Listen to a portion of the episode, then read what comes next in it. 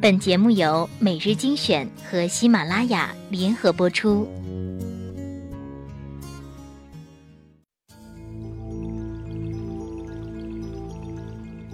你站在桥上看风景，看风景的人在楼上看你。明月装饰了你的窗子，你装饰了别人的梦。每日精选，因你精彩。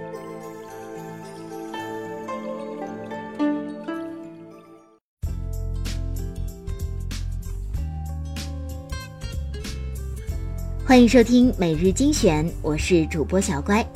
国庆节了，你出去玩了吗？今天分享一篇文章，给旅游晒照党点个赞又何妨？国庆节，全国人民大出游，朋友呢基本分成两派，一派当然是旅游党，土豪欧美游，一般土豪日本、韩国游，再一般土豪国内游，再再一般土豪省内游，再再再一般土豪市内游。当然，这个并没有严格的分界线。也有很多土豪偏偏喜欢人山人海，就选择国内最热门的景点，如长城、故宫、天安门、云南之类的。不用怀疑，这一类属于有钱任性的那一种。另一派啊，是因为种种原因，比如不想穿越人山人海，最后去看人景；比如不想当任何商家宰割的冤大头；比如想安安静静陪家人几天；比如懒，假期都想宅在家里。比如穷，很想出去玩，看着扁扁的钱包和可怜的存款，和一到假期死贵死贵的机票和酒店住宿费，只好让自己别多想，选择梦游那种。当然，列举了那么多条原因，其实是为了给足面子。对大部分不去玩的人来说，主要就是没钱，不一定是穷，他们很可能只是要还房贷车贷。注意是大部分，别跟我争吵。本来嘛，这两部分人倒也井水不犯河水，你玩你的，我宅我的，相安无事。奈何自从有了一种叫做朋友圈的东西，事情就变得有点复杂了。出去玩的大小土豪们自然是不会放弃各种晒的机会。每到一处景点，眼睛还没来得及好好欣赏一番，让相机先好好看一下，让朋友圈的人先好好看一下。要说吧，晒一晒本也无可厚非。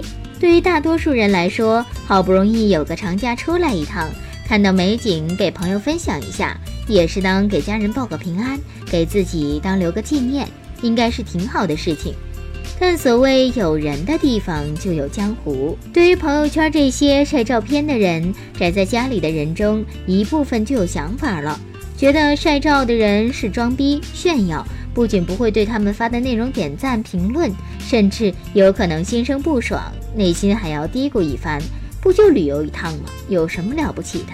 事实上，如果你们细心观察，这几天很多人的状态评论和点赞数比平时是要少的。所以我们看到一些人编了一些酸不溜丢的段子，来调侃一下那些旅游党。这种情绪也被一些公众号所利用，写了一些嘲弄晒景党的文章。不出意外，很受一部分人欢迎。说实话，对于这部分人，如果是内心坦然，并不带有羡慕、嫉妒、恨性质的调侃，也就纯粹为了有趣而调侃，那没什么，就是贪玩而已。但是，如果是带有明显羡慕、嫉妒、恨性质的，却要反省一下自己，这么做会不会太显得丢格？好歹朋友圈里都是认识的人，因为别人出去晒个照，就认为别人装逼，实在是一棍子打死所有的人。很可能他们就是给亲人看看而已，或者就是给自己留念一下，或者他们根本没有想那么多。在现在，旅游实在是再简单不过的事情了，有钱就土豪游，没钱就穷游，再穷逼的上班族攒一攒都可以出去玩一趟。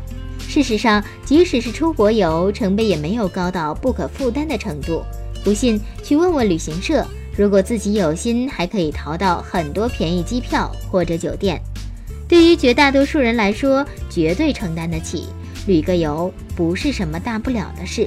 所以，也别对别人出游拍照想太多。当然，上面所讨论的不包括这样一部分人，这部分人把旅游看得太神乎其神。所以每每出去玩一趟，除了疯狂抛照外，必定要大发一通人生感慨，满满的心灵鸡汤、大师既视感。对于这种人，再怎么调侃都不为过的。世界这么大，谁没旅游过几趟？对于大部分人来说，旅游就是休闲放松一下嘛，看看外面的世界。旅游回来该干嘛还得干嘛。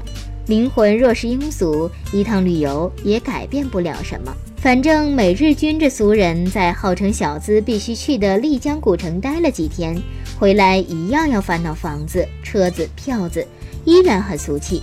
一眨眼呢，国庆黄金周就要过去了。祝在外旅游的小伙伴们玩的 happy，平平安安；祝在家休息的小伙伴也休息的舒心自在。平平安安，看到朋友圈喜欢的景点，不妨点个赞，就当做个记号也好啊。下次咱再去。今天的节目就到这里了。